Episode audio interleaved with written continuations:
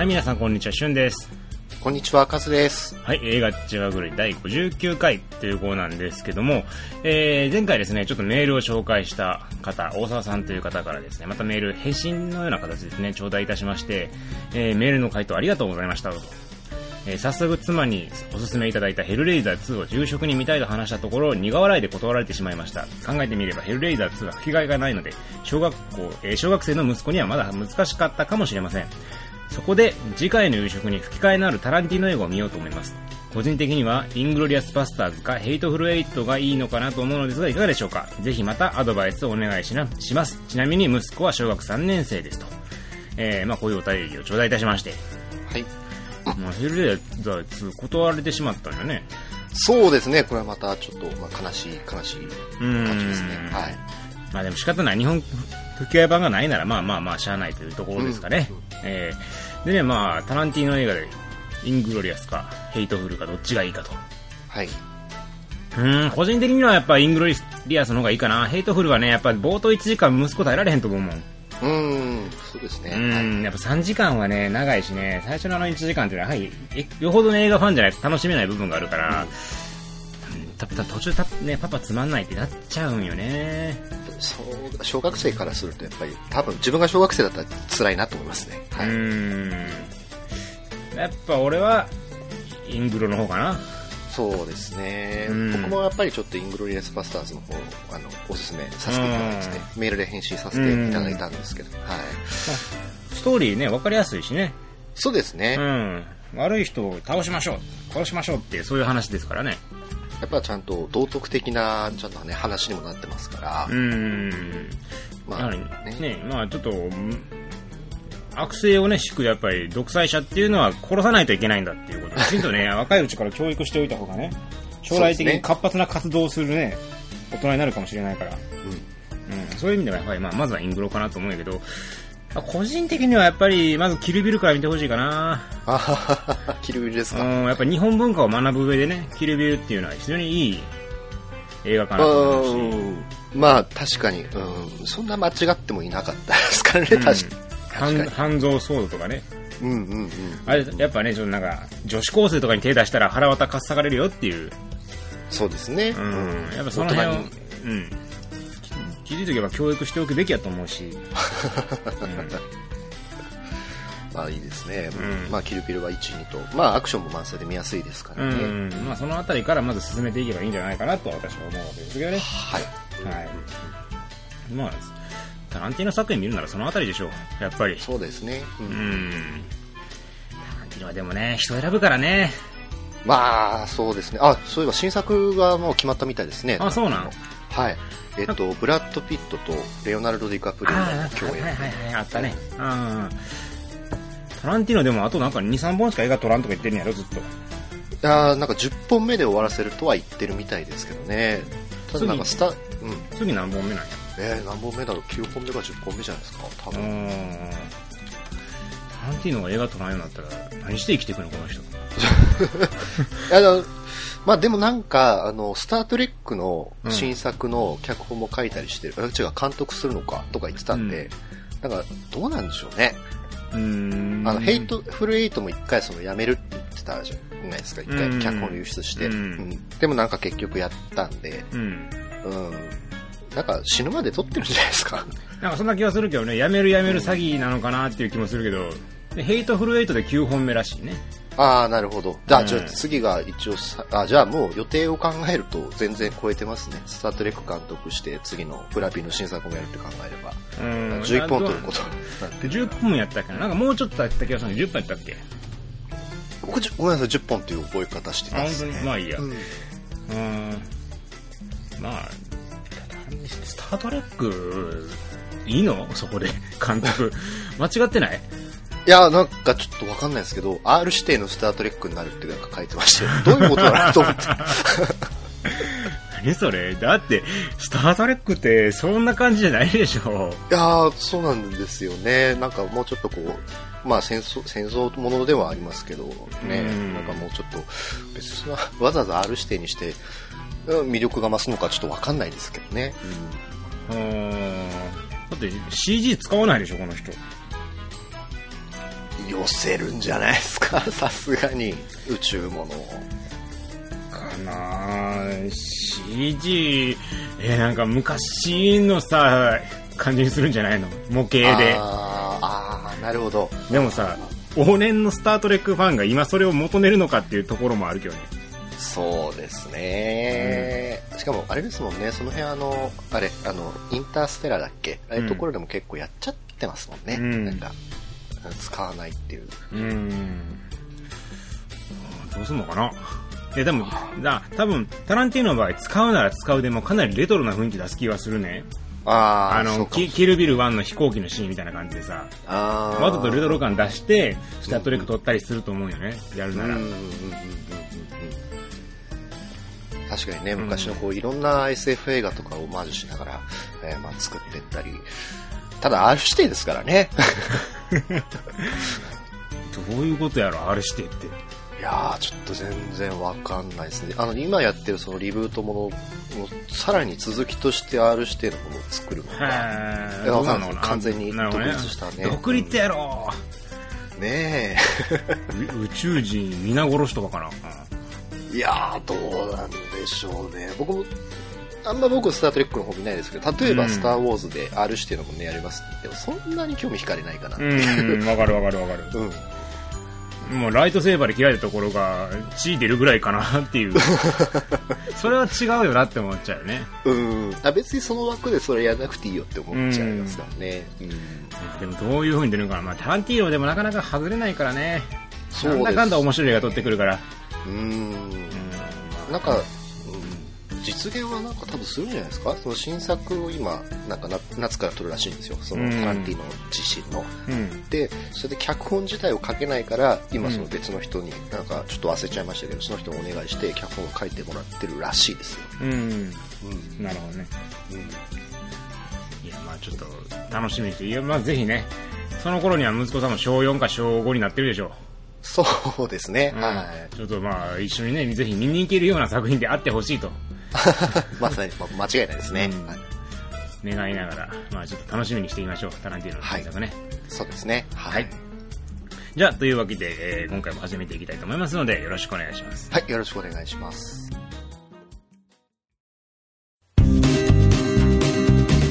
はい、それでは今話題の映画を一本紹介ということで、しゅんさんお願いします。はい、えー今回紹介するのはですね、グレイテストショーマンです。はい。はい、もうまあ話題でね、もう結構大ヒットしてて、うんあのヒュージャックマン主演のミュージカル映画ということで、結構皆さん見に行ってね、あの高評価という風な映画になってるわけですけども、はい。まあすでにね、もう多くのポッドキャストで紹介されてて、あ、そうなんですね。まあはい、もうもう見たって人結構いるとは思うんですけどね。で、うんうんうん。まあ、それでもですね、まあ、今回この映画紹介したかったのは、やっぱね、個人的にね、本当にね、素晴らしい作品だったなと思うんですよ、これが。今のところね、2018年で1位です。いやー、早いですね。いや今のところね、うん今のところまあ十に十数本ぐらい見たけども、ダントツ、ダントツやね。うん。もう鑑賞した後ね、もうしばらくはもうなんか YouTube で音楽聴いたりとか、メイキング見たりとか、もうね、この作品が頭から離れなかったんですよ。えー、すごい。本当に素晴らしかった。ただね、それ、あの、本国だと、批評家の、なんか評価悪かったりとか、うんあとね、ポッドキャストの配信してるの人たちのやつ聞くと、なんかどうも批判的な声が多かったりするんですよ。えでね、その理由もわかるんですよ。ー、うんうん。うん。なんで、今回それらを踏まえて、このグレイテストショーマンの魅力をね、あのお伝えできればなというふうに考えてるわけです。うんはい楽しみ。はい。で、えーまず監督なんですけども、マイケル・グレイシーっていう人なんですけど、これあの、プロモーションビデオとかよく撮ってた人なんですけど、本編がですね、あ、ごめんなさい、本作がですね、長編デビュー作なんですね。うーん。はい。なんか最近多いですよね。なんか長編デビュー作で、なんかいきなりビッグバジェットで大ヒットするみたいな。ああ、そうかもしれないですね。キングコングもそうやしね。ああ、そっか。あの人の、そうなんだ。そっかそっか。それこそさ、スター・ウォーズなんでね、長編2作目か3作目みたいな監督ばっかりし。そうですね。う。うんん。なんか最近やっぱハリウッドはちょっと監督に関しては若手を育成しようとしてるのかなっていう動きがやっぱ見えてきますね。う。うんん。俳優に関してはまだまだやっぱりベテランが生きてる感じはしますけども。まあはいまあまあまあまあ。そんなわけで、まあ主演はですね、やっぱそのベテランの代表格とも言えるヒュージャックマンなわけですね。はい。はい。まあ、あの、知らない人のために紹介するとですね、あの、ムービー43で、あの、首に金玉ぶら下げてた人ですね。そっちですか？代表作ですよ。うんまあ、間違いないけどさ。ねえ、あの、イケメンがスカーフを取ると首に金玉がついててですね、あの、それ、えー、っていうふうにあの、相手の女性がびっくりしちゃうっていう、そういうお話でムービー43でありましたけども、まあ、その、それで有名なヒュージャックマンなんですけども、うん、ウルヴァリンでいいんじゃないかな。いや、金玉の方がやっぱり印象強いなと。自分のね、あの彼女に見せたらですね、はあの人の顔を見るたびに金玉を思い出してしまうって言ってましたから、い。もうトラウマ植え付けてんじゃないですか。一緒にね、一応ローガンを一緒に見に行ったんですけどね、残念ながらもう金玉の方が印象強かったということで、金玉俳優として彼女には残ってるわけです。はい。はい。で、まあ、2011年からですね、今まででもうね、20本ぐらいやれてるんですよ、この人。いや、すごい。まあもちろんそれでもいっぱい出てるんですけど、うん。ここここ最近のラッシュがすごい、年間3本ぐらい出てるんですね。だけ出とんねんと。うんヒュージャックマンが語ってたんですけど、俳優は3本映画に出れたら成功って言われてるらしいんですよ。うん。うん。98%の俳優が失業するらしいんですよね。えハリウッドって。その中でね、年間3本で、しかも主演バンバン出してるってことはもう、やっぱりもう、勝ち組中の勝ち組なわけですね。うん。はい。で、えーそんな主人公のヒュージャックマンの相棒としてはザック・エフロンが出てます。うん。はい。で、あとですね、キアラ・セトルっていうオペラ歌手がですね、髭の生えた女性の役でですね、初めて映画出演を果たしていると。あ、予告で見ました。はいはいはい。まあそんな感じでですね、まあハーキャストがいて、ストーリーなんですけども、あの、19世紀のアメリカで仕事をクビになったバーナムっていう男がですね、家族を幸せにするために、見た目が奇抜な人たちを集めて最高のショーを作ろうっていう、そういうお話になるわけなんですよ。うんうん。うん。で、このバーナムっていうのはですね、実は1800年代に実在したフィリップ・テイラー・バーナムっていう本物の工業士なんですね。うん。で、この人の半生を映画化したものってなってるんですけども、うん。まあ、実際はちょっとは少しかけ離れたお話にはなってるんですね。うん。ええこのバーナム、なんかね、し知らんかったんよ、俺最初。これがそのバーナムの話って。実はって、全然知らなくて、なんか見ててさ、バーナム、バーナムっていう名前主人公なのに、なんかどっかで聞いたことあるなと思ったらね、あの、大学の時にね、心理学の授業で名前が出てきたのと、うん。あとね、もう自分マジックやってマジシャンやってたから、そのマジックの歴史にも結構名前が上がる人なん。ああ、そっかそっか。はいはいはい。でちなみにこのバーナム心理学ではバーナム効果っていう風なね、名前の元にもなっている人で、うん。まあそれぐらいね、歴史的に名前の残っている人物なんですが、うん。あのーまあ、いわゆるペテン師なんですよ、この人。うん。で、あのね、何したかっていうとね、あの目の見えない奴隷の女性を買い取ってきて、うん。この人はジョージ・ワシントンの元乳母で今は160歳だとか言ったりとかね、はいはい。ええはい。あの、猿の死体の上半身と魚の死体の下半身くっつけて人魚って言ったりとかね。ああ、はいはいはいえはい。ちなみにこの人魚っていうのはね、シェイプオブウォーターで出てきます。出てき、あのね会話で出てくるんですよ。シェイプオブウォーターで、うんあの、同居人の男の人いるじゃないですか、メガネかけた。あ、あの人が。人魚を見に行ったら魚と猿の死骸だったよっていう風なセリフがあるんですよ。これはね、このバ PT バーナムなんですね。ええこのバーナムが出てたりとかね。なるほど。えーちなみにこれヌー、地獄先生ヌーベにも出てきましたね。えー、覚えてないな。ペインインチキ和尚がね、人魚の死骸じゃっつって出てきたのがね、これっていう、なんかそんなシーンがあった気がしますね。あ、違うわ。それは本物やったんかな、確か。はあ。確かそれが、それは本物やったかな。確か、揚、揚力を分け与えると本物人形になっちゃったみたいな話だったかな、それは。うんでもね、見た目は完全にパチモンのそれなんですよね。うんうん。えー、ヌーベエロかったですね。いや、夏、今もね、なんかすっげえエロいままやってますね。ヌーベは我々の青春ですよ、本当に。そうですね。ええうん。ちなみにあの人魚はですね、あの、普段は下半身が魚なんですけどね、ヌーベのね、ヌーベの話ですよ。まあ、はいはい。普段は下半身魚なんですけどね、その、人間になれるわけなんですよ。人、人型に変身できるんですね。その時はですね、その、すっぽんぽんのまま足をバカって開くっていうね。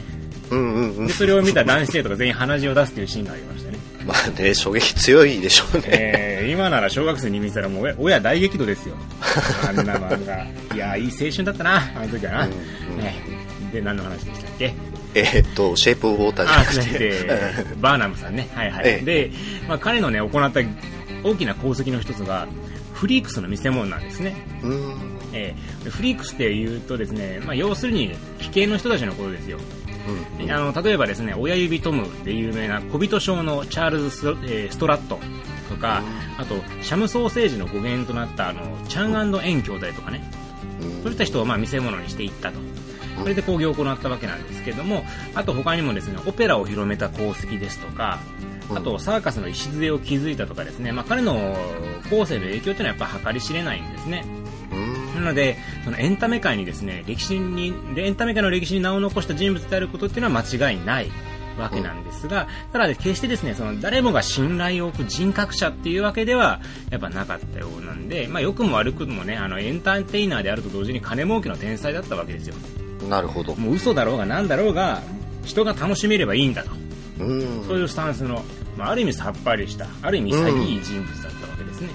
うんええで、あのーまあ、その点を考えると、やっぱ今回映画でのバーナムっていうのは、史実よりもやはり善人であるように演出しているわけですよ。うん。やっぱね、その、家族大好きとかもうみんなに好かれてとかそういった風に演出してるんですけど、これに対してですね、あの映画秘宝の雑誌の中で、長谷川さんっていう方はですね、本作はバーナムの映画であると同時にヒュージャックモンの映画だとうん。そういうふうに言ってるんですね。どういうことかっていうと、この作品が作られるきっかけは2009年のアカデミー賞なんですよ。この時にヒュージャックマンは司会を務めてたんですね。ああ、はいはいはい。で、アカデミー賞の司会って名誉ですけど、逆に言えば、もうあなたは賞を取れませんよって言われてるようなもんじゃないですか。ああ、なるほど。そうでしょ？だって司会者は受賞しないでしょ？ああ、その年はね。う。うんん、だから司会者に抜擢されるってことはあなたはもう賞レースからは外れてますって言われることだけどヒュージャックマンはそんなことはもう全く気にせずにもう最高に賞、あのアカデミー賞を盛り上げたんですよエンターテイナーとしてでそれを見たビル・コンドンっていう人がですね本作の制作を思いついたんですねヒュージャックマンで何かこうエンタメが撮れないかっていうふうに思いついたのが、まあ、この始まりなんですけども、うんえーこのビル・コンドンという人はですねあのシカゴっていう映画で脚本やったりとかあと、ドリームガールズとか、美女と野獣の監督を務めている人で、うん。要するにミュージカル映画に精通した人なんですね。うん。うん。はい。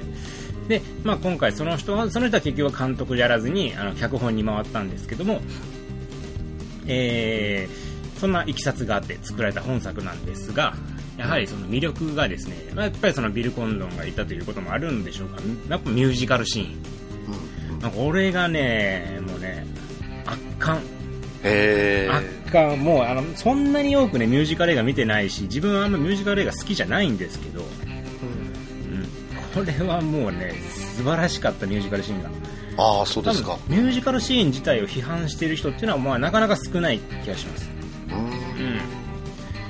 うん。でですねやっぱね、まあ、理由としてなんですけど単純にまず曲がいいうん。これね本作の曲を作曲するにあたって決め事があったんですけどもそれが何かっていうと曲のデモを聴いた次の日の朝にきちんとハミングできる曲じゃないと採用しないと。口ずさめるような心に残る記憶に残る曲じゃないと採用しないっていう風なそういう決まりがあったみたいなんですよでデモってやっぱその日1曲だけ聴くわけじゃないじゃないですか何曲も何曲も聴く中で、その中できちんとやっぱり次の日にハミングできるそういう曲にしを選ぼうっていう風にしたらしいんですねうん。だから、やっぱね、この本作の曲っていうのはね、あの耳に残るし、心に響くものがやっぱあるんですよ。うん。やっぱそれ素晴らしい。実際私サントラ買いましたし、うん。えーなんか聴いてもやっぱいい曲だなと思って、で、さらにね、これ素晴らしいのがね、あの、曲のね、使われ方がまたいいんですね、これね。このね、本作ね、あの、ミュージカルシーンがそのままね、登場人物たちの感情のトロとか爆発になってるわけなんですよ。うん。これやっぱね、ミュージカルでね、あのちょっとめっちゃ大切なことだなと思うんですけど、歌の力っていうのがどれだけ強いものかっていうのはやっぱ見せてくれないといけないなっていうふうに思うわけで、うん。まあ、やっぱこの辺がね、ララランドと違うなと。うん。うん。パーティー行くかどうか気にするところでめちゃめちゃいい歌使ってんじゃねえよっていうね。冒頭のよくわかんない渋滞のとこで一番盛り上がる曲使ってんじゃねえよっていう。まあ僕、まあ好きですけどね。ね、俺は嫌いやからさ、俺は、俺はね、あの、ララランドのミュージカルシーンはな、ララランド自体があんま好きじゃないから。なるほどはいそう思ってるわけで。で、でね、これね、特にいいのがね、あのね、フリークスの人たちがね、周りの住人からやっぱね、侮蔑されるわけですよ。うん。で、もう出ていけとか言われるんですけど、そんな中で、そのフリークスの人たちが、自分たちが、もう自分たちであることから逃げないっていう自分は自分なんだっていう決意を持って歌を歌うシーンっていうのがあるんですけど、うんうん。なんでここね、完璧。うん、完璧。完璧。はい、完璧です、ここ。はい。ああの、YouTube で見れるんですけど、はい。映画見てない人はもう絶対に見ない方がいいです、このシーン。あ、もう先にね。うん。見ちゃダメ。ここだけ YouTube で見ちゃうと意味わかんないんで、うん。せっかくその音楽は素晴らしいから楽しめると思うんですけど、その感情の爆発の意味がわからないから、半減しちゃうと思うんですね、映画見た時に。だから、絶対に見ないで。まあ、まあ、ちょっと見てください。本当にすごいから。うん。とにかく行けと、映画館に。そうそうそうそうそうそうそう。もうそれだけ、僕映画館に行ってくれるならもうこれ聞かなくていいから、この後。え え特に面白い話しませんからね、聞く暇あったらさっさとね、チケット買って行ってきてくださいっていう話なんですが、ああ、もうそこまでか。ええまあそれをね、えーまあ踏まえた上で続けると、はいあ。とね、この、主人公が終盤ね、うんとある決意を持って歌を歌うシーンがあるんですよ。うんええここ完璧。完璧。完璧。完璧ポイント多いですね。ええここね、完璧ですね。ええあの最高の爽やかさと感動を含んだね、素晴らしいシーンですね。うんはい。であとね、あの、ヒュージャックマンが、ザック・エフロンをね、相棒に勧誘するシーンがあるんですよ。はあ一緒にやらないかって言って、バーでね、勧誘するシーンがあるんですけど、うんえーここ完璧。完璧ですえーね。完璧ですね。これね、もう、うんダンスも演出も出てくるタイミングも完璧。火の打ちどころがない、このシーンも。もうね、要するにもうね、全部完璧なの。完璧なの。ミュージカルシーンが全て。なるほど。うんうんうん本当ね、どの、どのミュージカルとっても、あこの曲いいな、このシーン良かったなで、で、お映画を見てからサンタラを聞くと全てね、どういうシーンかっていうのを全部思い出せるようになってるんですね、やっぱね。うんそれぐらい印象に残るし、でね、同じ、めちゃくちゃいい曲があっても、その曲使い回さないんですよ。うん例えば、あの、ララランドとか、あの、冒頭の曲良かったから最後でも使ってたじゃないですか。そうですね。そういう風に使い回さない。あの、同じシーン、同じ曲が2回流れるっていうところはあるんですけど、その、なんですかね、この曲最高傑作だから、これを主軸にサントラを作っていこうみたいな意気込み意気込みは全くない。全部違う曲。うんなるほど。はい。なんで、もう本当にね、もう音楽に関しては素晴らしいんですよ。で、これね、あの、冒頭からね、めちゃくちゃ曲がいいんですね。冒頭の曲からすごい良くて、うん最初見た時はね、あの、正直不安だったんですよ。うん。あのというのもね本作で音楽を担当しているのはベンジー・パセックっていう人とジャスティン・ポールっていう人なんですけどこれララランドで音楽担当した人なんですねあ、そうなんですえね。えでララランド、まあ、さっきも言ったけど個人的に好きじゃなくてやっぱね冒頭の音楽以上に盛り上がる音楽が劇中に登場しなかったっていうのが、うん。まあ、個人的に嫌いな理由なんですよ。うん。なんで冒頭のよくわかんない渋滞のシーンで一番盛り上がってんだと。なんからこのグレーテス・ショーマンもこの冒頭ピークなんじゃないかって思ったんですよね。うんうん。ただね、そのね、その素晴らそんなに素晴らしいと、やっぱピークのレベルだろうなと思った素晴らしい曲を、軽々と超える曲が次々登場してくるんですよ。えもうね、これもう落類を禁じ得ないですね。ね、ー完璧。すごいですね。でもなんかこう、外れがないというか。外れがない一曲も。本当にうんでね、これね、あの、よ余談なんですけど、これ本作の制作が始まった当初、ヒュージャックマンね、あの、顔のあの皮膚がんを患ってたんですよ。えー、そうなんだ。あのヒュージャックマン結構ね、がん何回か再発してるんですよ、この人。えであー、のもともとオーストラリアで幼少期からガンガンガンガン日光浴びてたからそのせいで皮あの皮膚がんになってしまって命に別状があるもんではないんですけどで顔にですねできちゃってでそれであの手術したばっかりだったんですね。うん。でだからその医者から歌とか歌っちゃダメだよって言われてたらしいんですよ。うん。でこのラグレーテス・ショーマンの制作が決まる前デモみたいな感じでみんなでその劇中歌を歌うっていうそういったまあ会があったわけなんですようんうん。でそこで本当はヒュージャックマン歌ってダメでセリフしか言っちゃダメだからその代役の人がヒュージャックマンの歌を歌ってたんですよね。うん。でその歌った曲っていうのが最後その主人公が、まあ、歌う曲で「From Now On」っていう曲なんですけども、そこでですねあの歌ってる途中に急にヒュージャックマンが歌い始めるんですよ。あまりにもたまらなくなって歌い始めて最後まで歌い切ってしまったっていう、まあそういったエピソードがあるんですね。これねあの YouTube で見れますえー、あるんですね。あります。これすごいいいところでもうねあの映画見た人ならぜひと見てほしいですね。かあのこんあのねすごいね感動的なねメイキングなんですよこれね。あの本当にたまらなくなって。たまらない。あのこのねあの歌を歌ってる人たちが本当にここの歌を好き好きなんだっていうのがよくわかる。へその場にいる人たちがみんなね、本当に心から楽しんでその曲を歌ってるのが分かる。めちゃくちゃいいメイキングなんで、うん。ここはね、見てほしいなと思いますし、あとね、この本作で映画デビューを果たしたオペラ歌手のキアラ・セトルの歌唱力もね、もう弾くほどすごい。弾くほど。弾くほどすごい。彼女が演じてるのはですね、あの、髭をも蓄えている女性なんですね。髭が生えてしまう女性なんですよ。で、うん人前に出る自信がなくて、で、それでもヒュージャックマンに一緒にショーをしないかって言われて、だんだんと自信をつけていくっていう、まあそういった役柄になってるわけなんですけども、これ実世界でもそうで、その撮影開始時はですね、彼女はあの自信が持てなくてですね、まあ誰かの後ろの影に隠れて歌ってばっかだったんですよ。うん。でも、ある日ですね、その、監督からリングに立たなきゃ意味がないだろうって言われて、自信を持って、あの、歌を歌おうとして、その時にですね、あの、思わずヒュージャックマンの手を握って、それで不安を払拭して、歌を最後まで歌い切るっていう、そういったシーンがあるんです。それがね、メイキングなんですけど、それもね、YouTube に上がってるんですよ。はいはい。これもね、いいメイキングでしたね。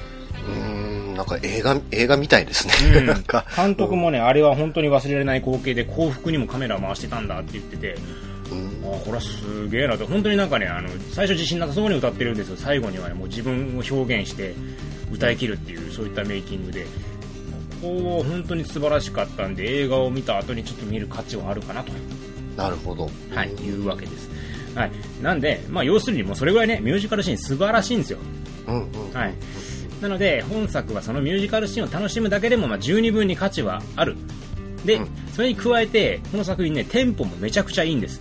はい、あの冒頭で主人公の幼少期から成長を描くんですけど音楽1曲の中で幼少期から父との死別そして成人するまでの成長過程さらには幼馴染との結婚まで全部描ききるんですよ。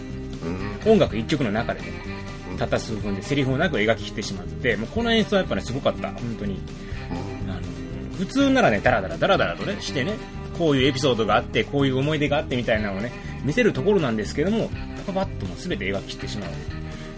であのもう映画の中のテンポっていうのはやっぱそれぐらいよすごい良くて次から次にね新しい出来事が起きてるわけなんですよ。はい、で、なんですけども、おそらく多くのその映画評論家とかポッドキャストやってる人が批判してるのはこの点なんですね。そうなんですか？はいこのテンポが異常に速い分、ストーリーが薄味になってる。あーまあ、そういった批判が多いわけなんですよ。確かにそれはそうで、あの、生じる問題とかも結構ね、簡単に解決されちゃったりするんですね。うんで、あと人間関係の描写も薄いっていう風な声も聞くんですけど、やっぱそれはね、その通りなんですよ。本作のストーリーで薄いです。うんでもね、あの、自分が思うに、薄いストーリーっていうのは必ずしも映画をダメにするのかっていうと、やっぱそうじゃないと思うんですよね。うんで、まあ、これにはね、反対意見も多いと思うんですけど、あのーマッドマックス・フューリーロード、うんあれってストーリー濃いかって話ですよ。そうですねうんあれ薄いでしょ。はい行って帰ってくるだけでしょ。そうですねあの映画はいでも、ま最高でしょあの映画。や最高であれす完璧でしょあの映画。逆にあれもうちょっとくどい話になるとちょっと辛いなっていう感じでしょ？うねやっぱあれはね、やっぱあの薄さが良くて、その薄さの中に見せるべきものをきちんと見せてたからあれは名作なわけですよ。うんうんで、それをグレーテストショーマンに置き換えるとどうかっていうと、やっぱ本作で最も重要なのは、やっぱミュージカルシーンなわけですよね。で、これでストーリーを重厚にしてしまって、映画全体のミュージカルシーンの割合を低くしてしまったら、やっぱこれ、それは本末転倒なわけなんですよ。これあの、グレーテストショーマンのサウンドトラック見ると、全部で40分くらいあるんですよね。で、い劇中で1曲だけ2回かかる曲があるので、まあ、実質映画の中のミュージカルシーンって45分くらいなんですよ。で、本作の上映時間何分かっていうと105分なんですよね。ほうでエンドロール除けば100分くらいですよ。へえつまり映画の半分ぐらい歌ってるわけですよ、この映画。そうですねこれはもう、すごいテンポですよ。だって、アクション映画で上映時間の半分はアクションなんて映画ありますかっていう話ですよ。マットマックスぐぐらいでしょ？ねやっぱね。うんうんでも普通はそれじゃ映画成り立たないはずなんだけども、それでも映画を成り立たせてしまってるわけなんですよ、この映うんグレーテストショーマンは。で先ほど言った通りそのミュージカルシーンっていうのは登場人物たちの感情の爆発になってるんですけど要するにこの短い上映時間の中で登場人物たちの感情の爆発に観客たちが感情移入できる最低限の演出とかストーリーを盛り込んでるわけなんですよね。うん。でこれって自分としてはもう恐ろしく計算され尽くした演出だと思うわけなんですよたった50分でストーリーに人物紹介に感情の爆発の過程にそれを納得するほどの説得力まで付与して演出してし描きってると。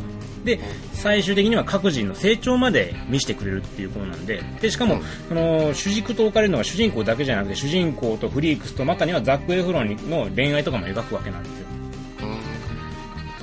本当にねたった一人の主人公の話でも50分で描くのは難しいと思うのにそれを何組も描き切ってそれで映画として成り立っててししかも半分がミュージカルシーンってね。これ自分は本当に、まあ、否定してる人の理由はわかるけどもうん。うんそうじゃないんだよと言いたいわけですね。よくできてるっていう。よくできてる。本当にねこのあの映画がもしストーリーの重厚になって150分だったらどうなってたかっていうのを想像してほしいんですよ はいはいはい。多分つまんなかったですよ面白かっただろうけど絶対にうんミュージカルシーンはいいんだけどねになっちゃった気がしますなるほど。ううんこれは本当に100分で見せてくれてるっていうのは本当に潔いいやー短いですよね。なんかそういう最近の流れから考えると。うん実にエンターテインメントとして昇華されてると思うねうんそんな短い映画だと思いませんでした。うんまあ、正直ねあの予告編見た時ではねあまあそんなに面白くないやろなと思ってたけどね。全然そのフリークショーとかね、そういう感じの話だっていうのは、なんだろうなうん。劇場版の予告編を見た時に初めて知ったぐらいだった。ううん。んあただ俺ね一つだけね不満があるんよ。はフリークスの人たちはねもうちょっとフリークスっぽくしてほしかった。あ、あなるほど。少しやっぱね、あのー薄そこはちょっと薄い薄めにしてるんやろもちろんわざとなんやろうけど例えばひげが生えてるとかうん。ちょっと、まあ、身長でっかいちっちゃいとかあ黒いあざができてるとか、まあ、その程度やったからもっとね分かりやなんか本当にもうこの人は蔑まれてしまるんだろうなっていう分かりやすさもあってもよかったんじゃないかなとも思ううーん。なんかエレファントマンほどみたいなやつはそこまで出てこない。出てこない出てこない、まあ、なるほどこれは実話に基づいてるらしいんやけどねうん実話の確かにその PT バーナムのその実際の写真見てみるとそこまで、まあ、なんですかね、おどろどろしいって言っちゃ悪いけど、そういう格好ではないわけよ。なるほど。まあ、アルビノで真っ白とか、本当にヒゲ生えてるとか、うん全身毛だらけとか、あとそのフリークスの人たちが蔑まれるシーンっていうのをもう少し、あと5分加えてほしかった。本当にこんな集中受けてしまってるんだっていうところ。うんうんあと、ザク・エフロンの、まあ、その恋する相手もそのフリークスなんやけど、彼女が一体どういった理由で差別を受けてるのかがわからない。うんおそらく理由は黒人だからとかなんやろうけど、うんうんあまりね、その黒人感も強くないし、うんなるほど。うん、ちょっとそれが弱かったかなっていう気はするけども、そんなのは、もうどうでもいい。どうでもいい。どうでもいい。うん。どうでもいいです。あえて言うならぐらいの感じですかね。あそうそうそうそうそう。うんもう、そんな、そんなのはもう本当ね、なんやろね。料なんか、うまい料理食って、パセリの数が一つ少ないみたいな、そんなこと、そんなレベル。なるほど。パセリこう二つやったらよかったのにとか、そういうレベル、うまいステーキ食ったくせにパセリかよみたいな感じの話であって、なるほど、なるほど。そののはどうでもいい。うんうんうんうんなんで、もう本当にね、あの、個人的にはもう、本当ミュージカル映画としてはもう最高傑作。おお。いうん。や、ちょっと、アカデミー賞とか取れないだろうなっていう理由はわかるけども、その、批評家から評判良くないからね、ストーリーうんぬんかんとか言うからみんなうん。うん。わかるけども。まあ、これは見るべきでしょう。特にミュージカルだから映画館で見ないと。そうですね、せっかくで、なんかここまで言われたらちょっとちゃんと見ないとなと、うん。うん思いましたねうん。全然そんなか、なんか、注目してなかったんで。うん、正直。でも本当に大ヒットしてるし、あの評価、多分、満足度めっちゃ高いはずで、これ。う確か。いや、一般の人の満足度高い。なるほど。うんうんなんかそういう映画あるやん。ありますね。ジャスティスリーグみたいな。ジャスティスリーグ。ジャスティスリーグなんか一般評価は良くなかったっけ？ああ、そうだったかもしれないですあね。評批評家からは悪いけどみたいな。ジャスティスリーグと一緒にしたらちょっとなんか、うんってなるけど。まあ、なんか、うん。でもヤフーでもね、あの、評価4.34点やから、えー、すご高いんじゃないですか？